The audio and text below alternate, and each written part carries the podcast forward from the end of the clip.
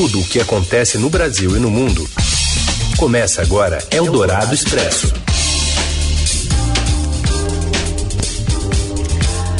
Olá, tudo bem? Bem-vindo. Começamos uma nova edição do Eldorado Expresso, reunindo as notícias mais importantes bem na hora do seu almoço. E você pode acompanhar a gente ao vivo aqui pelo rádio no FM 107,3 da Eldorado, destacando principalmente a pandemia do coronavírus e também outros assuntos ligados aí à crise política do governo. Muitos temas para a gente tratar a partir de agora. E cada um na sua casa. Eu, Carolina Ercolim, em São Paulo e Raíssen Abac, em Mogi. Destaques dessa edição. Jair Bolsonaro manda e o ministro interino da Saúde, que não é médico, libera o uso da cloroquina até mesmo em estágio inicial de coronavírus. Após dias de fritura negada pelo governo, Regina Duarte deixa a Secretaria de Cultura e vai para a Cinemateca Brasileira, em São Paulo. E ainda o ministro da Educação agora sugerindo o adiamento do Enem e uma chance de ver Ney Mato Grosso ao vivo direto do isolamento. É o Dourado Expresso. Tudo o que acontece no Brasil e no mundo. O empresário Paulo Marinho falará à Polícia Federal nesta quarta-feira no Rio de Janeiro. Nesta semana passada, ele afirmou em entrevista que Flávio Bolsonaro foi avisado por um delegado da Polícia Federal da Operação Furna da Onça, que deixaria Fabrício Queiroz, seu ex-assessor, em evidência. Ontem, o empresário disse que tem elementos que comprovam seu relato. Marinho foi um dos principais apoiadores da campanha presidencial e é suplente do senador Flávio. Ontem, o número 2 da Polícia Federal, Carlos Henrique Souza, procurou os investigadores e prestou o segundo depoimento. Nele deu uma versão diferente da sua indicação ao novo cargo. Na semana passada, Souza havia afirmado que não tinha sido procurado por ninguém. Agora afirma ter lembrado. A mudança radical no depoimento contradiz Alexandre Ramagem, favorito de Bolsonaro para o comando da Polícia Federal. Essa informação é importante porque, se confirmada, indica que ele ocultou dos investigadores que a troca de comando no Rio já estava definida. Eldorado Expresso. E ainda sobre esse inquérito aí, Bolsonaro-Moro, o decano do Supremo Tribunal Federal, ministro Celso de Mello, ficou incrédulo com o vídeo da reunião ministerial de 22 de abril, segundo a apuração do Estadão. Fontes que acompanham o caso avaliam que hoje a tendência do ministro é atender ao pedido do ex-ministro Sérgio Moro e levantar o sigilo, o sigilo da íntegra do vídeo do presidente Jair Bolsonaro com seus auxiliares e tudo isso em nome do interesse público. O vídeo é considerado uma peça-chave nas investigações do chamado inquérito Moro-Bolsonaro, na verdade é Moro-Bolsonaro, que apura se o presidente da República tentou interferir politicamente na Polícia Federal para obter informações sigilosas. Ele nega isso. Celso de Mello assistiu ao vídeo da residência dele em São Paulo, onde cumpre distanciamento social em meio à crise sanitária provocada pelo coronavírus. E segundo a apuração do Estadão, o, a reunião foi marcada por palavrões, briga de ministros, anúncio de distribuição de cargos para o Centrão e até ameaça do presidente Bolsonaro de demitir, eh, de demissão generalizada quem não adotasse a defesa das pautas do governo. O vídeo da reunião ministerial também registra o ministro da Educação Abraham Weintraub dizendo que todos tinham que ir para a cadeia, começando pelos ministros do STF, e a ministra da Mulher, Família e Direitos Humanos, Damares Alves, defendendo a prisão de governadores e prefeitos. Eldorado Expresso. Não passou de um breve casamento. Após dias de fritura, o presidente Bolsonaro anunciou a demissão da atriz Regina Duarte do cargo da Secretaria Especial de Cultura. Segundo postagem nas redes sociais, ela vai assumir o comando da Cinemateca Brasileira, que fica em São Paulo. O nome do substituto ainda não foi confirmado. A expectativa é que o ator Mário Frias, apoiador de Bolsonaro, fique com o cargo. A ida de Regina para a Cinemateca foi costurada no Palácio do Planalto para ser uma saída honrosa da atriz da secretaria. Regina foi comunicada pelo presidente de sua demissão do cargo em um café da manhã no Alvorada. Os dois juntos gravaram um vídeo justificando que a saída dela não era uma fritura, mas uma saudade que ela tinha da família e queria então ficar com seus parentes em São Paulo. Vamos ouvir um trecho. Olha, pessoal, eu vim aqui perguntar para o presidente se ele está realmente me fritando, porque eu estou lendo isso numa imprensa que eu não acredito mais, mas de qualquer forma, queria que ele me dissesse pessoalmente. Está me fritando, presidente? Regina, toda semana tem um ou dois ministros, né, que, segundo a mídia, estão sendo fritados. O objetivo é sempre de estabilizar a gente e tentar jogar o governo no chão. Não vão conseguir. Jamais enfrentar você. Não, e olha, gente, deixa eu contar. Eu, eu aqui, acabo de ganhar um presente que é o sonho de qualquer pessoa de comunicação, de audiovisual, de cinema, de teatro. Um convite para fazer Cinemateca, que é um braço da cultura que funciona lá em São Paulo e é um museu de toda a filmografia brasileira, ficar ali secretariando o governo dentro da cultura na Cinemateca. Pode ter um presente melhor que esse? Obrigada, presidente. Ah, não, eu tenho, pode ter certeza de uma coisa. Eu acho que você quer ajudar o Brasil. Sim. E o que eu mais quero é o seu bem pelo seu passado, por aquilo que se representa para todos nós. Ir para a Cinemateca, do lado do teu apartamento, ali em São Paulo, você vai ser feliz e produzir muito mais.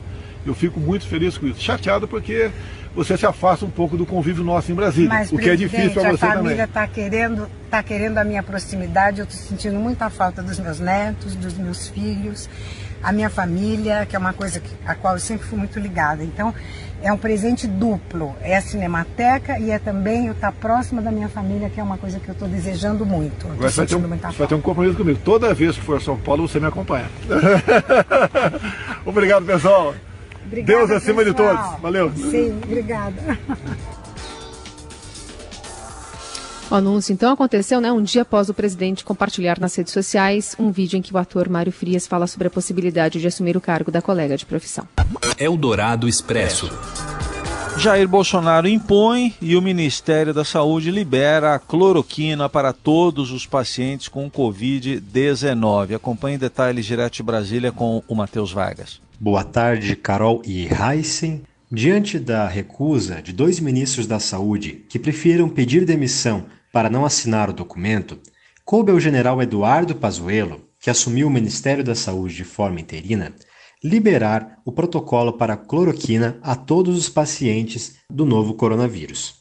Em documento divulgado nesta quarta-feira, o Ministério recomenda a prescrição desde os primeiros sinais da doença, embora não haja nenhuma comprovação científica da eficácia do medicamento e uma série de efeitos colaterais. O Ministério alega, no documento, que o Conselho Federal de Medicina autorizou recentemente que médicos receitem a seus pacientes a cloroquina e a hidroxicloroquina. Na prática, o governo autoriza que médicos da rede pública façam também essa prescrição dos medicamentos associados ao antibiótico azitromicina logo após os primeiros sintomas da doença, desde que haja confirmação de que o paciente está infectado.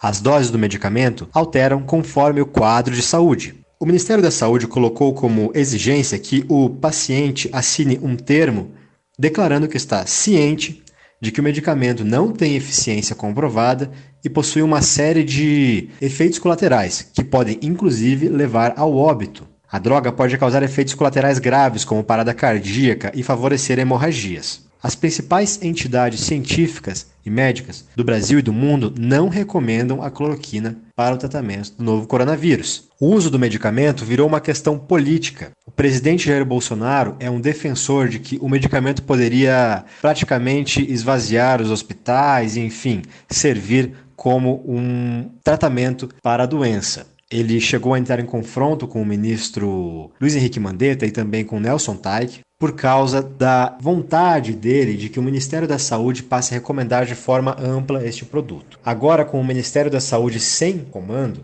e sob a tutela dos militares, a droga finalmente foi liberada. Alguns pontos são interessantes. Por exemplo, ninguém assina o documento para a liberação do produto. Em tese, há uma secretaria do Ministério da Saúde que trata de ciência e tecnologia e deveria ficar responsável por esse assunto. A comunidade médica também levantou algumas dúvidas sobre esse protocolo. Por exemplo, não há exigência de que o diagnóstico seja confirmado em laboratório, abrindo margem, por exemplo, para que uma análise clínica pudesse levar a essa confirmação do diagnóstico. O documento do Ministério da Saúde também coloca no final uma série de notas de recomendações do uso desse produto.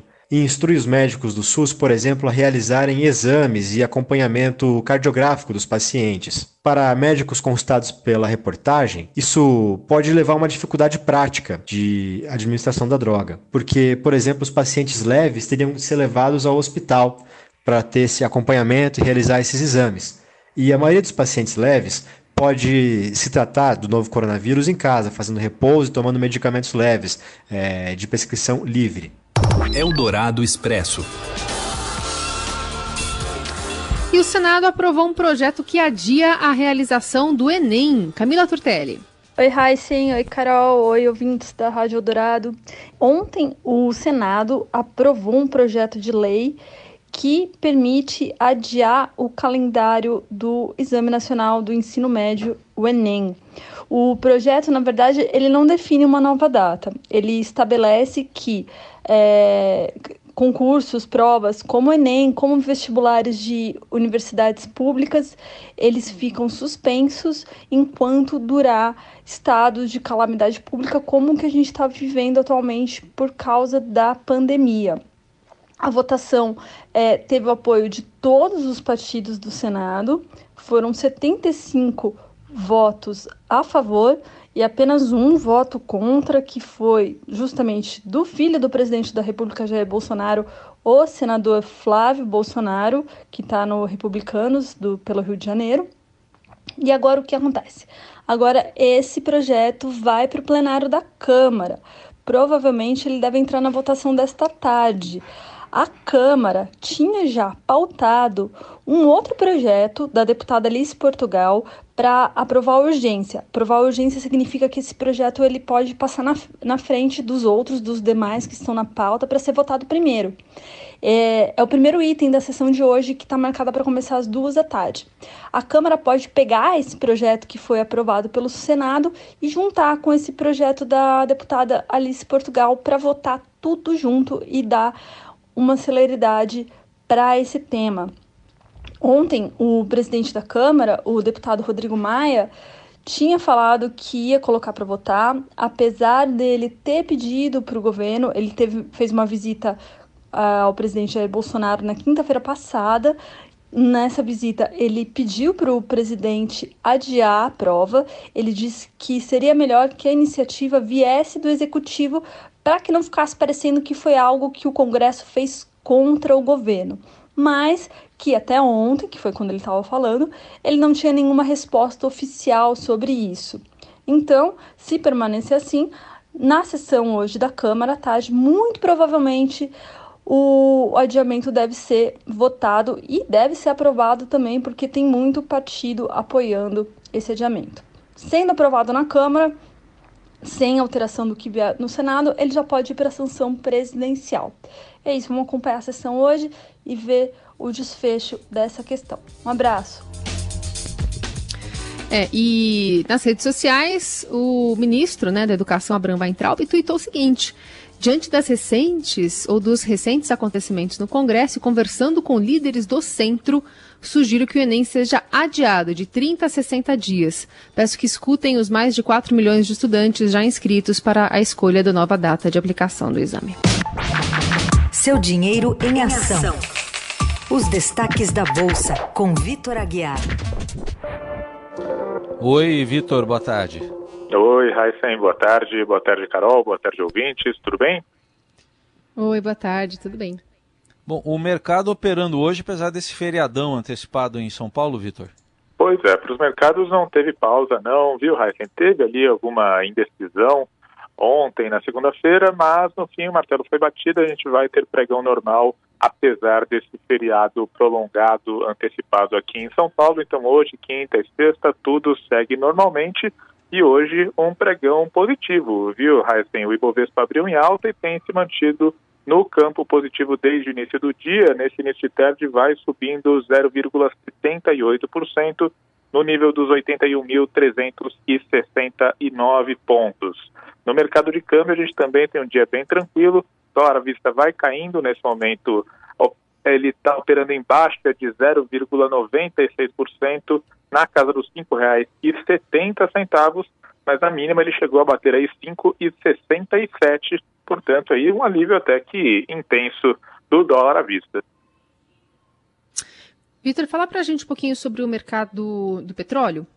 Claro, falo sim, Carol. Na verdade, o petróleo tem sido o protagonista da sessão nessa quarta-feira. Por quê? Porque um pouco mais cedo, a OPEP, a Organização dos Países Exportadores de Petróleo, e a China, eles chegaram num acordo para conseguir aí balancear um pouco melhor o mercado da commodity, né? Como todo mundo sabe, a demanda por petróleo ela tem ficado bem abaixo do normal por causa da pandemia do coronavírus, mas a China ela chegou a esse acordo e a China é a grande consumidora global de petróleo. Então, na verdade, você tem a ponta que produz, a OPEP, e a ponta que compra a China, ela chegando num acordo e aí o preço da cotação está subindo. Nesse momento, o barril do petróleo está subindo aí perto de 3%, ficando na faixa aí de 32 a 33 dólares.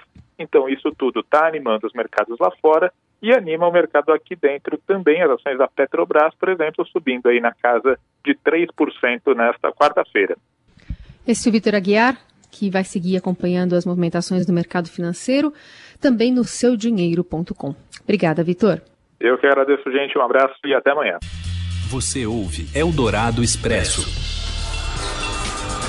De volta com as principais notícias desta quarta-feira. Vai, Carol.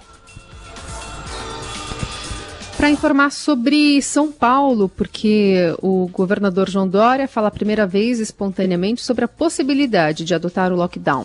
Nas falas anteriores, ele só mencionava a possibilidade quando era questionado por jornalistas e sempre tratava a medida como algo distante.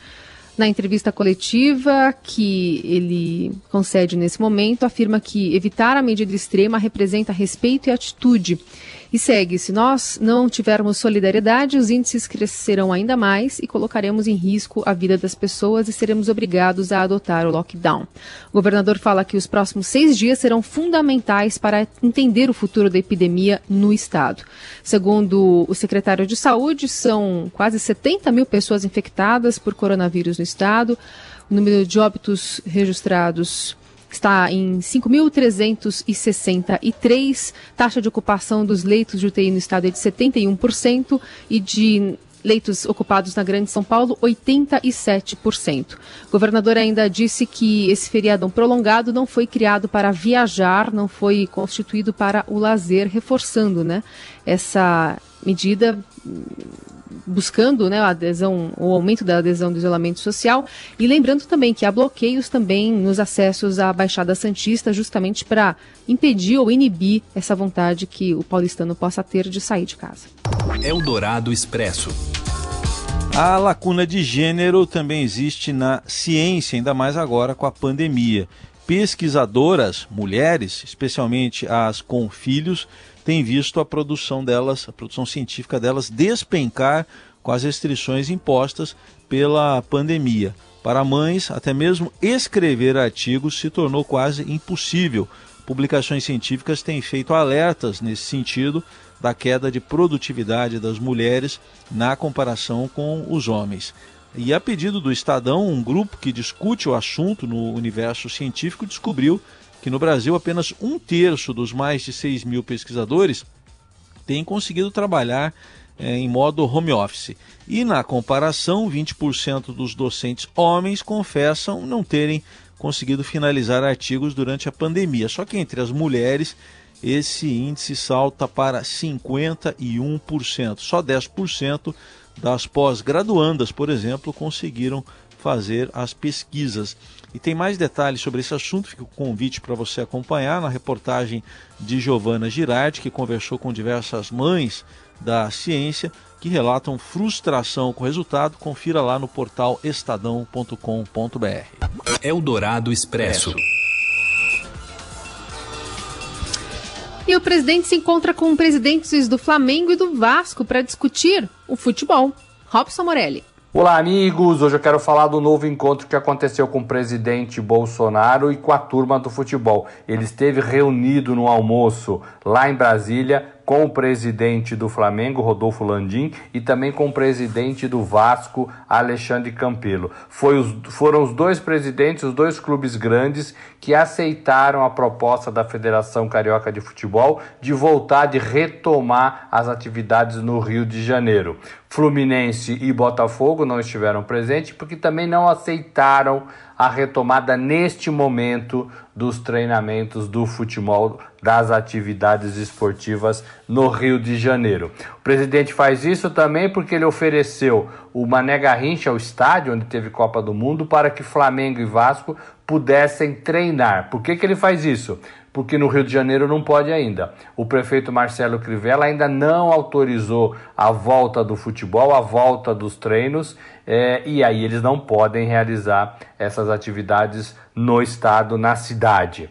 E aí oferece, o Bolsonaro oferece um, um outro lugar, uma outra praça, Brasília, para que eles possam treinar. É mais uma tentativa do presidente de retomar é, o futebol, de mobilizar as pessoas do futebol é, nesta tentativa de retomar é, a, a, as partidas, essa tentativa de retomar os treinos, essa tentativa de movimentar a economia neste lado, no lado esportivo. Lembrando que não há uma unificação para retomada no Brasil, o CBF não conseguiu unificar todas as suas federações, deu para as federações a decisão de liberar ou não por enquanto, então a gente sabe que tem lugar que está treinando, no Rio Grande do Sul, Grêmio Internacional já começaram, alguns outros times, em São Paulo a Federação Paulista achou por bem não voltar agora, os jogadores de todos os times de São Paulo estão treinando é, em casa,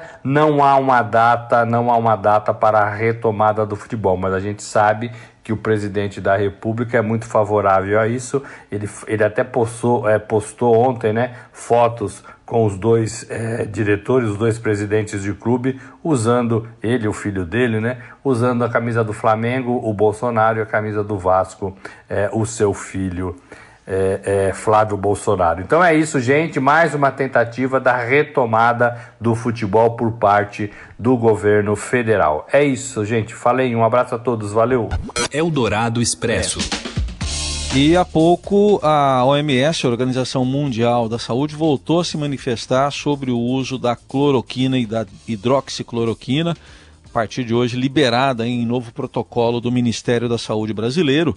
O diretor de emergências da OMS, Michael Ryan, disse nesta quarta-feira que a cloroquina e a hidroxicloroquina podem causar efeitos colaterais e que não têm eficácia comprovada no tratamento da Covid-19. Ele também afirmou que as substâncias só devem ser usadas contra a Covid em ensaios clínicos, mas destacou que todas as nações, particularmente aquelas com autoridades reguladoras, estão em posição de aconselhar seus cidadãos sobre o uso de qualquer droga. Entretanto, sobre a hidroxicloroquina e a cloroquina, que já são licenciadas para muitas doenças, é, eu diria, segundo aí Michael Ryan, que até esse estágio nem a cloroquina nem a hidroxicloroquina têm sido efetivas no tratamento da Covid-19 ou nas profilaxias contra a infecção pela doença. Na verdade, é o oposto. Declaração que acabou de ser dada por um dos diretores da OMS, mas ele disse que a soberania de cada país é respeitada, mas fez essa ressalva em relação ao caso aí da cloroquina. As substâncias são normalmente usadas contra a malária e doenças autoimunes como o lúpus e tem também é, em casos de artrite. Eldorado Expresso. Ainda é cedo, amor. Mal começaste a conhecer a vida, já anuncias a hora de partida. E eu anuncio que nesta quarta-feira tem novidade no Estadão. É o Na Sala com Júlio Maria, uma série de lives sobre as novas rotinas e criação cultural no período de distanciamento social. E nessa estreia, estreia o Júlio recebe o cantor e compositor Ney Mato Grosso. Em cada esquina cai um pouco a tua vida Essa será a primeira vez que Ney ressurge desde que teve de interromper a turnê Bloco na Rua para se resguardar da pandemia no seu sítio, na região serrana do Rio de Janeiro. E além de comentar sobre uma vida que o desafia a se reinventar, né, mais uma vez, aos 79 anos de idade, Ney vai indicar livros, discos e falar de como percebe a situação política do país. A entrevista ao vivo começa às 5 e meia da tarde no YouTube e nas redes sociais do Estadão, mas seguirá publicada nesses canais caso você queira assisti-la em outro horário. Preste atenção, querida, de cada morto herdarás só o cinismo. E essa música é do Cartola, hein? O mundo é um moinho. Já é linda de qualquer. Bom, é linda com Cartola, é linda com Cazuza, que também tem uma versão, com o Ney. É demais, hein? O mundo é um moinho. Ainda é cedo, amor. Mal começou. Não é tão cedo assim pra gente encerrar o Eldorado Expresso. Então eu sugiro que a gente pegue a nossa malinha e volte amanhã, claro, né? Sempre nesse mesmo horário. Você que também acompanha o podcast na hora que você quiser, em qualquer plataforma digital. Uma boa quarta-feira. Obrigado, gente, pela companhia. Até amanhã.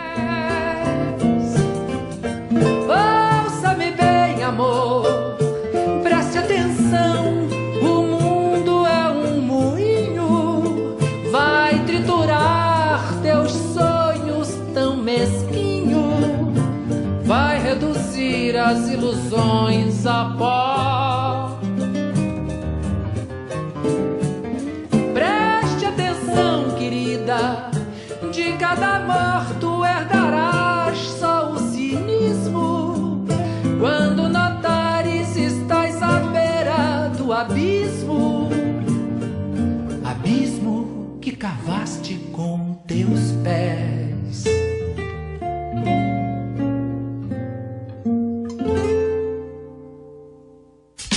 Você ouviu Eldorado Expresso tudo o que acontece no Brasil e no mundo